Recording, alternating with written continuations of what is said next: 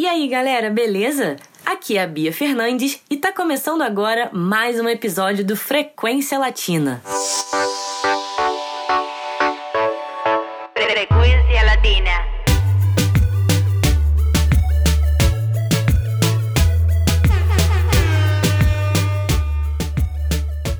Hoje a gente vai falar sobre a presença feminina no reggaeton e como a mulher é representada nas canções de um gênero musical que por muitos anos foi dominado pela forte presença masculina, mas que aos poucos vem passando por algumas transformações. Yo quiero bailar, tú quieres sudar y pegarte a mí, el cuerpo rosar. Yo te digo si tú me puedes provocar, eso no quiere decir que pa Começamos o episódio de hoje com esse trecho de Yo Quero Bailar, da grandiosa Ivy Queen, conhecida como a rainha do reggaeton. Tido por muitos anos como um grande hino feminista desse gênero musical, Yo Quero Bailar foi lançada no final de 2002 e tem uma importância gigante no tema que vamos falar hoje e principalmente na história das mulheres nesse mundo do reggaeton. Como vimos no episódio anterior, a maior parte dos nomes associados ao reggaeton são masculinos. Se pensarmos, por exemplo, em J Balvin, Bad Bunny, Maluma, Daddy Yankee, Zion e Lennox, entre outros. Mas desde o início, Ivy Queen esteve presente nesse mundo. Já no final da década de 1990, a cantora fazia parte do coletivo porto-riquenho The Noise e foi uma das primeiras mulheres com a presença forte tanto no rap em espanhol como nos tempos mais underground do reggaeton. Chana,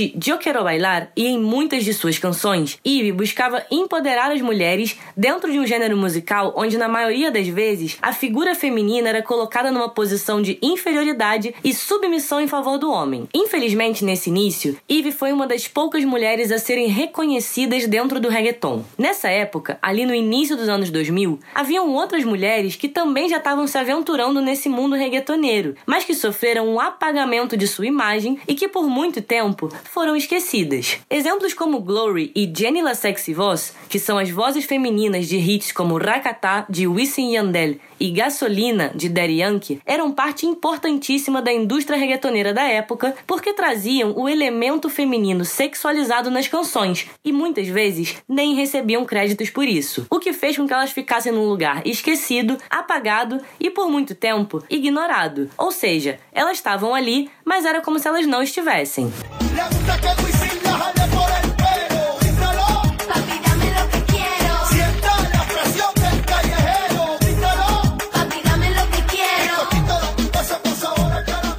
Hoje em dia, apesar do sucesso mundial alcançado pelo reggaeton, o gênero ainda carrega uma reputação machista de desvalorização e hipersexualização da mulher. Por muitos anos, a presença feminina no reggaeton se resumia às vozes sexualizadas nas canções e em corpos que dançavam o perreo nos videoclipes. O perreo é um tipo de subgênero do reggaeton que também dá nome à forma de dançar utilizada nesse gênero, caracterizada por ser bastante sensual e que lá atrás foi um dos motivos de censura do reggaeton em Porto Rico. Que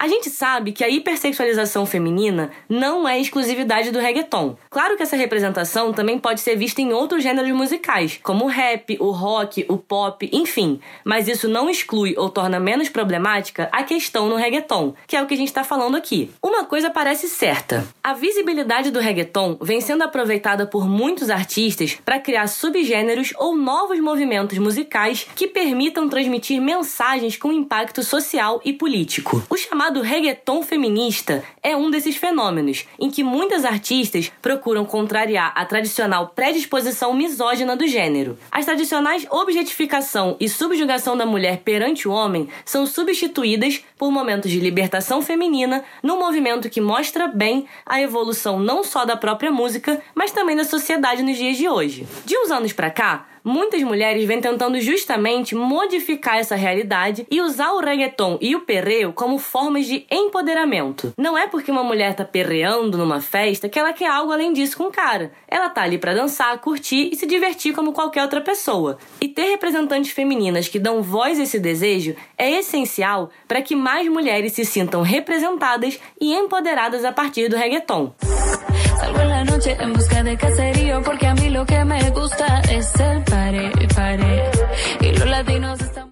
Ivy Queen, mesmo enfrentando muitas dificuldades ao longo de sua carreira, justamente por ser uma mulher ocupando um espaço majoritariamente masculino, conseguiu abrir um caminho extremamente importante para que outras mulheres também entrassem na indústria reggaetoneira dali em diante. Nomes como Becky G, Carol G e Nati Natasha são parte do reggaeton mainstream mundial que merecem destaque no episódio de hoje.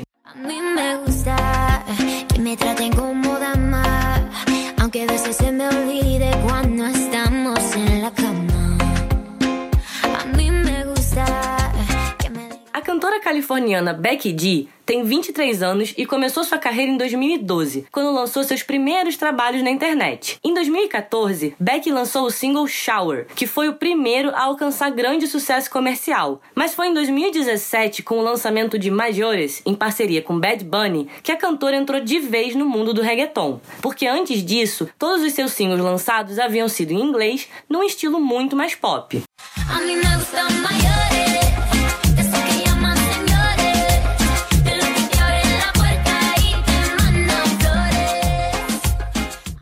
No ano seguinte, Beck lançou Sim Pijama, em parceria com a reggaetoneira dominicana Nati Natasha. O single foi produzido por Daddy Yankee e foi um dos grandes responsáveis pela consolidação de Beck no mundo do reggaeton.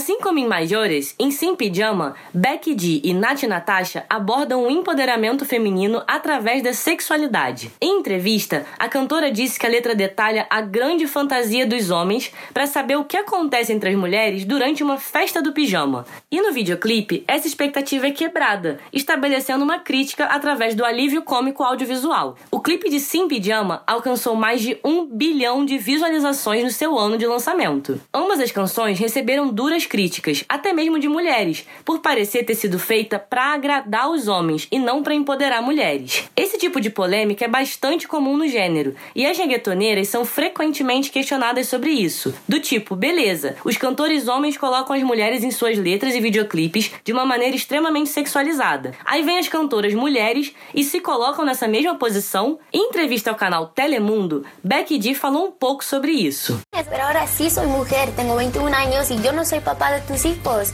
Si tú no quieres que tu hija o tu hijo escuche mi música, es tu decisión y yo lo respeto totalmente.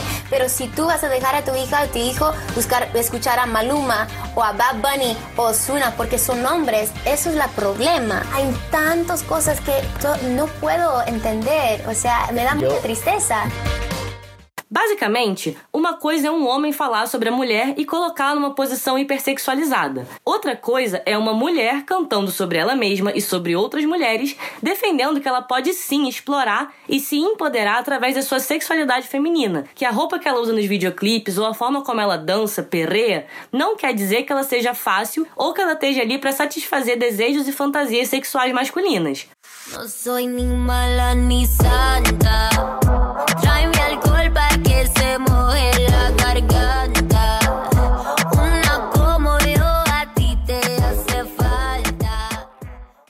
Então, como é que o reggaeton feminino vem empoderando mulheres? Essa é a pergunta que faziam para Ivy Queen 20 anos atrás e que continuam fazendo para a nova geração de reggaetoneiras, que querem cantar seus desejos e perrear como e onde tiverem vontade, sem que isso faça delas um objeto sexual. Tanto Becky G como Nat Natasha lançaram grandes sucessos de reggaeton nos últimos três anos, mas é impossível falar de mulheres reggaetoneiras importantes atualmente sem falar da colombiana Karol G.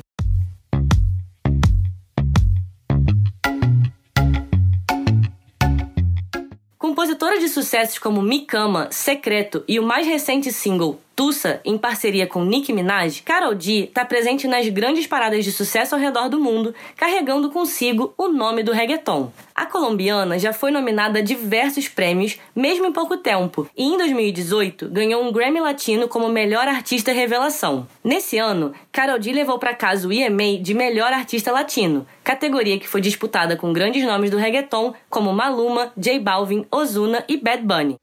Casi, casi Sigue bien las instrucciones para que sepas qué hacer. Que estoy esperando por uno que me enamore. A la vieja escuela que me mande flores.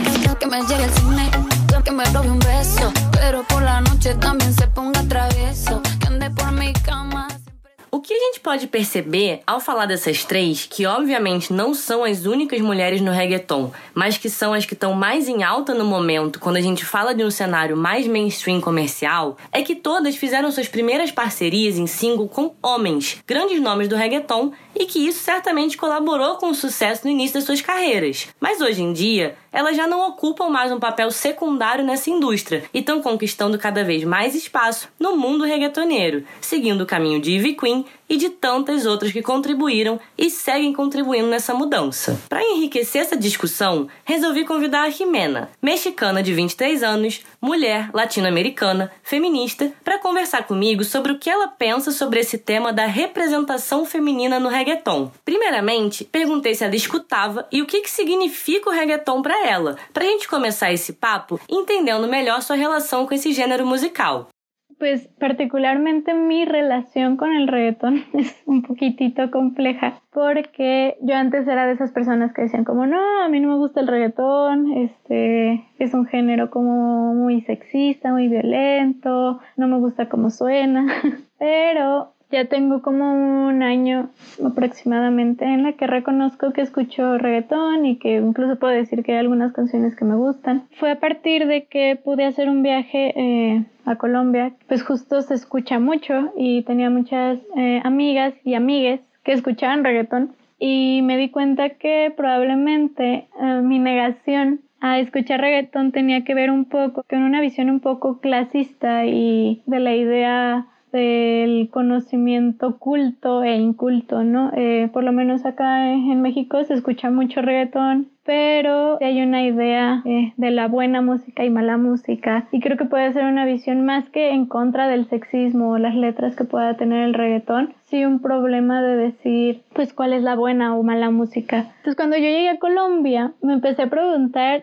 si realmente era un disgusto por el reggaetón, o sea, por la música, o era algo construido socialmente que me hacía verlo como algo malo. Entonces, como que en este último año he tratado de resignificar mi escucha hacia distintos géneros musicales y no solo con el reggaetón, sino con un montón de otros géneros. Pues he, he tratado de abrirme a, a no solamente escuchar lo que socialmente se dice, sino pues de verdad, si me gusta, pues disfrutarlo. Igual un poquito más adelante hablaremos lo complejo que pueden ser los contenidos en las canciones, pero yo creo que ahora puedo decir que si no es el género que más me gusta y que todo el tiempo escucho, por lo menos es divertido escuchar reggaetón en las fiestas y poder disfrutar el bailar. Falando um pouco sobre esse estereótipo do reggaeton e suas canções extremamente sexualizadas e com letras às vezes violentas, Jimena destacou uma discussão bastante importante sobre a problemática de ser feminista e ainda assim escutar reggaeton. Por lo menos personalmente o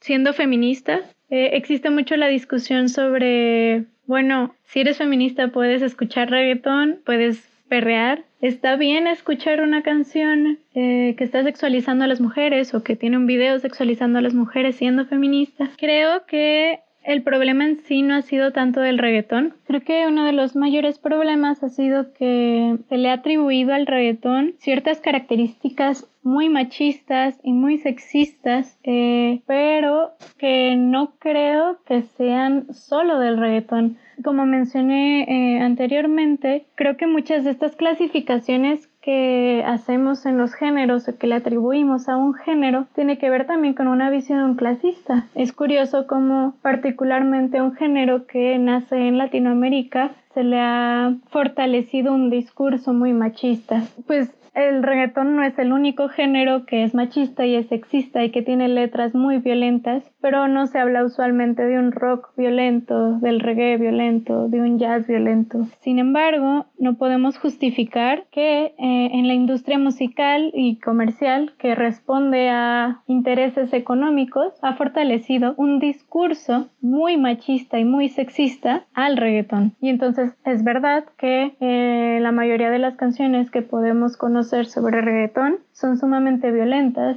y, y, y, fortalecen este discurso. Pero eso no significa que los demás géneros que existen não sejam sexistas ou não sejam machistas ou não sejam violentos. Mas então, como você se sente com relação às letras e videoclipes de reggaeton e a forma como a mulher é representada em ambos? Pienso que es inevitable cuestionarse sobre el gusto del reggaetón, sobre todo cuando estás bailando y de pronto te encuentras con una letra muy violenta y sexista y que incluso me puede violentar a mí y decir, bueno, está bien que esté bailando, eh, está bien escuchar estas letras e indudablemente podemos observar a mujeres bailándoles a hombres y hombres pues que no tienen la misma vestimenta que las mujeres, que de pronto te encuentras con una mujer con muy poca ropa y el chico pues con mucha ropa, ¿no? Y dices, bueno, entonces, ¿hacia dónde va este, este discurso? ¿Hacia quiénes están hechas estas letras? Creo que sin duda no podemos negar que es irresponsable seguir escuchando estas canciones y seguir reproduciendo estos discursos, pero también eh, es importante cuestionarnos que no solo tendría que ser con el reggaetón, tendría que ser con todos los géneros. Entonces, eh, creo que si bien es importante decidir los consumos y decidir eh, de qué manera también cambiamos en nuestras prácticas, eh, nuestros consumos, es importante ser conscientes de estas letras. Entonces, cuando yo escucho o veo esta sexualización con respecto al reggaetón, o evidentemente es importante cuestionarse todo el tiempo sobre estos discursos y sobre las prácticas que pueden reproducir. Y sobre eso, pues cuestionarnos sobre nuestros consumos. Então, tendo isso em vista, você diria que a hipersexualização do reggaeton faz com que você goste menos desse gênero musical? Claro, o sea, yo creo que justo mi disgusto por el género tiene mucho que ver con, con, esta imagen del reggaetón con las mujeres. Sin embargo, sobre todo en este proceso que tuve sobre reconciliación con el reggaetón, me he cuestionado si bien ha sido un género al que se le han atribuido estas características muy violentas, hay que tratar de desmantelar estas lógicas y apropiarnos del género, generar otros discursos y otras formas de escuchar reggaetón pues para cambiar también la música y cambiar esta industria, pues que tiene intereses particulares, yo vuelvo un poco a eso. O sea, las personas que cantan reggaetón responden al consumo y a lo que vende. Entonces, pues también hay que exigir y fomentar otros tipos de discursos y otras formas de hacer reggaetón. Y sobre todo, pues cambiar las mentalidades y las prácticas y romper con aquello que venía eh, construyendo el reggaetón y a todos los géneros en general. Falando especificamente sobre as cantoras mencionadas com destaque nesse episódio, Becky G, Carol G e Nath Natasha, o que, que você acha que elas representam como mulheres reggaetoneiras dentro desse universo majoritariamente masculino que é o reggaeton? Você acredita que a presença delas nesse contexto ajuda a modificar a representação feminina nessas músicas ou que elas utilizam justamente a sexualidade feminina para se promover dentro desse mercado? É complicado, eh, sobre todo cuando me preguntas si creo que están ahí para cambiar la imagen de la mujer en el reggaetón o que utilizan justamente la sexualidad femenina para autopromoción. Es muy complicado porque como he mencionado, ellas pues al final eh, trabajan de hacer música y pertenecen o participan en unas lógicas comerciales, lo que venden. Eso no significa que no puedan estar intentando cambiar eh, cierto discurso en un espacio sumamente masculino, pero hay que tener mucho cuidado de creer que solo porque son mujeres ya son feministas o ya hacen canciones feministas o ya están cambiando una lógica machista dentro de un espacio súper masculino. lo que sería interesante preguntarnos es si ellas como mujeres se están apropiando de un discurso masculino y reproducen también esta hipersexualización de las mujeres. Y creo que en mucho sentido, sobre todo pues que responden a una industria comercial particular, porque pues estamos hablando de mujeres que a nivel internacional eh, tienen vistas de millones y que además pues son las más populares, son las que más venden. Sim, totalmente, totalmente. E dentro dessa lógica comercial e dessa indústria musical, existe o chamado reggaeton feminista. Rime, como você vê o futuro desse movimento que vem surgindo e ganhando cada vez mais força?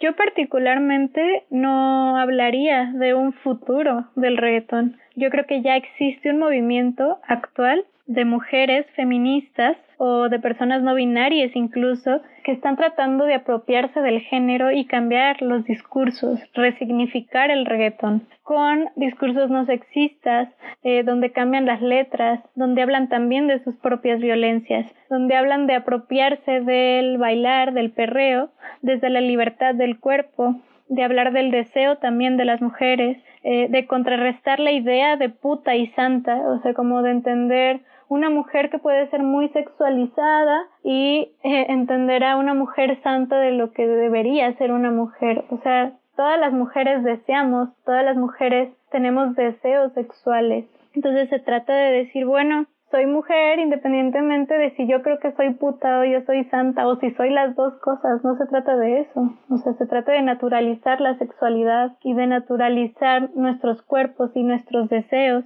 pero eh, particularmente a diferencia de las reggaetoneras más comerciales de las que hemos hablado, que también hablan sobre una liberación sexual o sobre un, un discurso explícito sobre cómo les gusta su sexualidad, Acá también hablan de las violencias contra las mujeres, de las violencias específicas, mm, de un discurso muchísimo más politizado y mucho, más explícito del feminismo, eh, donde hablan del aborto, de otro tipo de amores, de otras sexualidades, eh, de decidir con quién o cómo o cuándo lo hacen, pero también haciendo otras propuestas sobre la violencia, los asesinatos que sufren las mujeres, sobre las desapariciones, sobre historias de mujeres golpeadas. También se ha tratado de visibilizar que todos los géneros pueden estar atravesados por distintos discursos de opresión como el sexismo, el clasismo, el machismo, eh, un sistema totalmente patriarcal, capitalista, racista, e não solamente de um gênero particular como o reggaeton.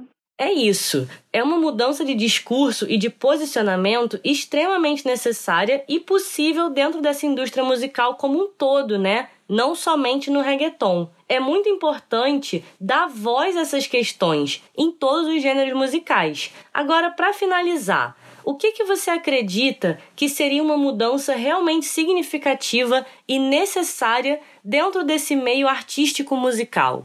Lo ideal sería justo pues entender los géneros como herramientas y posibilidades musicales y cambiar los discursos de manera radical en todos porque si cambiáramos solamente los discursos sexistas del reggaetón, pues de nada serviría que siga habiendo discursos en el rock, cualquier otro género, ¿no? Eh, finalmente, no se trata de satanizar la música, sino de cambiar las estructuras o de cambiar estas estrategias de la industria sobre las letras y los modos de hacer música. O sea, al final, si nos ponemos estrictamente a hablar del, de las estructuras musicales, ya sería otra cosa. Pero al final, si estamos hablando sobre los discursos violentos que tiene la música, pues tendría que haber un cambio radical y no solamente dentro del reggaetón. Pues bien, cada vez nos podemos encontrar, aunque son evidentemente mucho menos populares, pues porque eh, no entran dentro de las lógicas comerciales, que hay cada vez más personas que hacen reggaetón con discursos distintos. Sobre todo creo que en, en lugares como hispanohablantes, el, el, reggaetón se puede, se ha convertido en un espacio y también la cumbia y el rap para cambiar estos discursos. Perfeito. Rime, muito obrigada pela sua participação. Pelas suas respostas, por tantas reflexões importantes, né, principalmente dentro desse tema. Eu acredito que por meio de diálogos e trocas assim, a gente pode entender melhor o contexto atual do reggaeton e das muitas mudanças que vêm sendo, aos poucos, produzidas dentro desse gênero e dentro da indústria musical como um todo. O papel das mulheres no reggaeton é importantíssimo e esse episódio aqui foi feito justamente para destacar essa relevância que acredito que com o passar dos anos só tende a crescer. No próximo episódio do Frequência Latina, a gente vai falar sobre o distanciamento da sociedade brasileira de maneira geral com relação à identidade latino-americana. Ou seja, como que o fato dos brasileiros não se identificarem como latino-americanos modifica nossos hábitos de consumo cultural e como que isso nos afasta muitas vezes de produtos culturais produzidos por nossos vizinhos latinos, olhando especificamente para o caso do reggaeton. Nossa conversa vai ter um tom um pouco mais histórico e social para a gente poder entender melhor as causas e consequências desse afastamento. Espero vocês lá! Frecuencia Latina.